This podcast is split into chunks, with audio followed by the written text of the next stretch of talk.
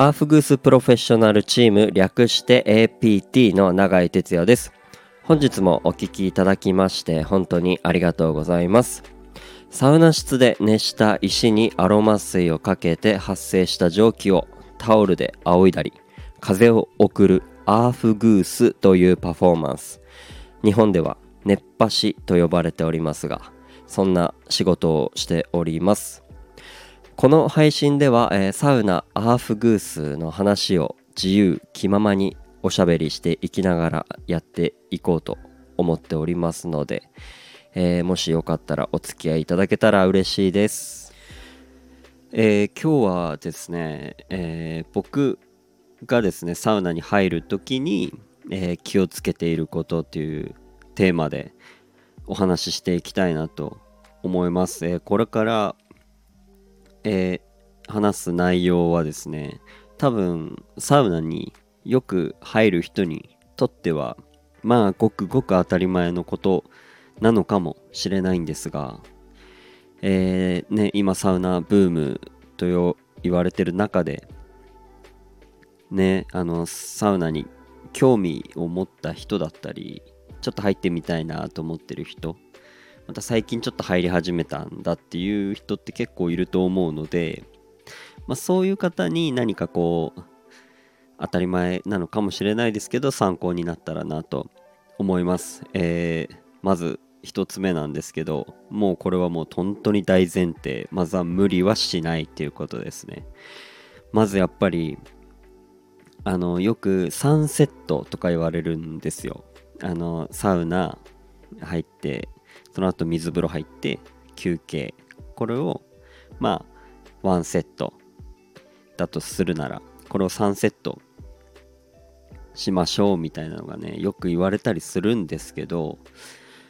これもねまあ基本的にはそうなのかもしれないんですがその人のねやっぱ体調だったりコンディションだったりはあると思うので僕なんかはねあんまりこう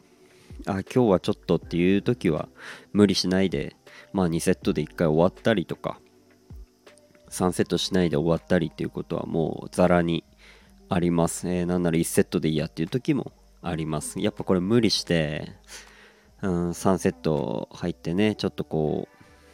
う具合悪くなったり気持ち悪くなったりしても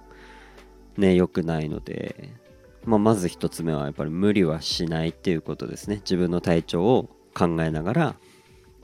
気にしながらまあ入る。でそして本当にあんまりね体調が良くない時にはまずはもう無理していかないっていうことをやっぱねそういうのも大事ですからね無理してサウナ入ったところでまあ良くないなと思います。えー、次が、えー、もうこれも当たり前ですね。水分補給。水分補給です。これがね意外とできてるようでできてないのかなとか、まあ、飲む量が足りないのかなとか、ね、そういうことを感じることがあります。だいたい1回サウナ入ることでねあの 500ml のペットボトル1本分ぐらい汗かくとかまあそういう風に言われたりしてるのでやっぱりねこれは水分補給は必ず、えー、取ってもらいたいなと思います。あの水分補給しないって無理するってもうあの最悪ですね。あのよくあってねそういうのでやっぱりこうね倒れたりする方とかまあ季節の変わり目とか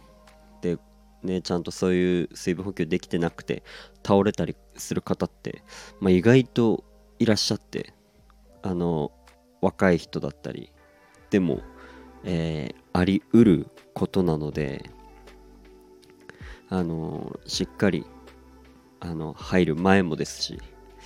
えー、サウナ入って出た後も、えー、しっかり水分補給は、えしてほしいなと思います。あとはもう絶対あの本当にやめてほしいんですがやめてほしいとかダメなんですけどお酒飲んだ後にサウナに入るっていうのは本当に良くないのであの水分補給水分補給って言ってお酒飲んで入らないように本当に脱水症状になりますから、えー、気をつけてください、えー、もう一つがですね僕個人的にはあの水風呂に長い時間入りすぎないっていうことですね。もうほんと僕もこれは経験したことあるんですがあのサウナ入ってで水風呂に入るんですけど最近はですねやっぱり30秒からもう1分ぐらいで僕は出ちゃいますね。もっと入っても別にいいんですけどあまりねこう長いこと水風呂にダラダラダラダラ入っちゃうとちょっとねなんか血圧の関係とかなんですかね。結構ねこう気持ち悪くなるというかこうだるくなるというかこうあのまあ貧血みたいな感じになったりすることってあるんですよ。なんであ結構サウナで暑くなったなって言って長いことあの水風呂に入らないように個人的には気をつけてます。まあこれもきっとあの自分の体調だったりまあ自分の体なのでまあそことしっかり向き合いながらあのきっとベストの時間ってあると思いますしあとはその水風呂の温度もいろんな施設によって違いますからねあの自分的にぬるいからといってあの水風呂ちょっとぬるいからって言って長く入ったりすると本当に、うん、危険な思いをしたことが僕はあるのであんまりこう無理せず長いこと入らないっていうのが僕個人的には、えー、いいのかなと思ってます。えー、あとは最後まあちょっとマナーみたいなものにも通ずる部分があるんですけれども、えー、サウナ入った後水風呂に入る前は、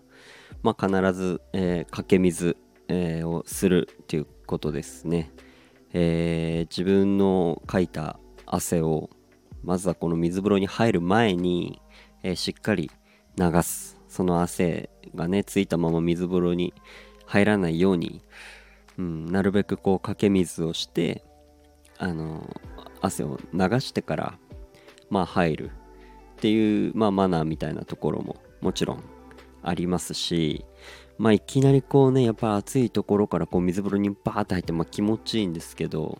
やっぱり体の負担だったりまあ心臓の負担だったりまあそういうものをちょっと考えた時にまずはちょっとかけ水して体を慣らしてから水風呂に入る。まあそれは結構大事なんじゃないかなと思います、えー、なのでまあマナーもありますから、えー、皆さんも、えー、サウナ出た後は水風呂に入る前に必ず、えーかけ水をしてから入る。まあこれはもう最低限のマナーだと思っていただけたらなと思います、えー、普通の施設であればねやっぱそこがマナーですから。まあね例えばテントサウナであの出たとこが湖だったりまあそういう自然のねそういうとこに入れる場所であればまあそういうのあんまりねマナーとっていうかそのかけ水とかはまああんまり気にせず入れるのかもしれないんですが、えー、サウナ施設に行く際は、まあ、マナーであったり、えー、自分の体の負担だったり、まあ、そういうのを考えてかけ水をしてから入るようにしましょう。まあねこれからサウナに行ってみたいなっていう方だったり、えー、興味ある方の少しでもこう参考になったら、えー、嬉しいなと思います、えー、まずはえー、無理しないように、えー、気をつけながら、え、サウナ、え楽しんでもらえたらなと思います。ということで今日はここまでにします。え最後まで、えお聴きいただきましてありがとうございました。バイバーイ。